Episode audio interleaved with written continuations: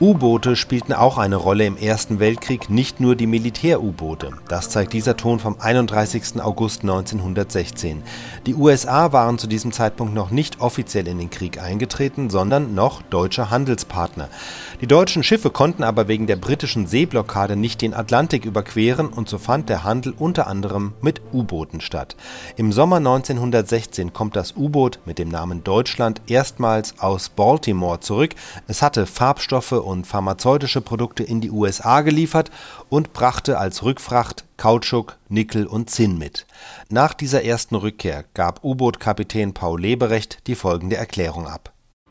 Was der alte, unternehmende Hansa-Geist, deutsche Intelligenz und Tatkraft erschaffen, das erste Handelsunterseeboot der Welt, Deutschland der englischen Blockade zum Trotz nach Amerika und wieder zurück in die Heimat gebracht zu haben, verdanke ich nächst der gütigen Vorsehung, dem Pflichtbewusstsein und dem Mut der Besatzung, die mit nie erlöschender Bereitwilligkeit sich allen Strapazen gern unterzog, dem friedlichen Handel inmitten des Weltkrieges zu dienen und den deutschfühlenden Herzen drüben in Amerika ein greifbares Zeugnis zu bringen davon, dass Deutschland noch stark in ungebrochener Schaffenskraft besteht und aushalten wird, für seine Ideale und die Freiheit der Meere zu kämpfen, war und wird unsere erste Pflicht sein, auch auf den ferneren Fahrten.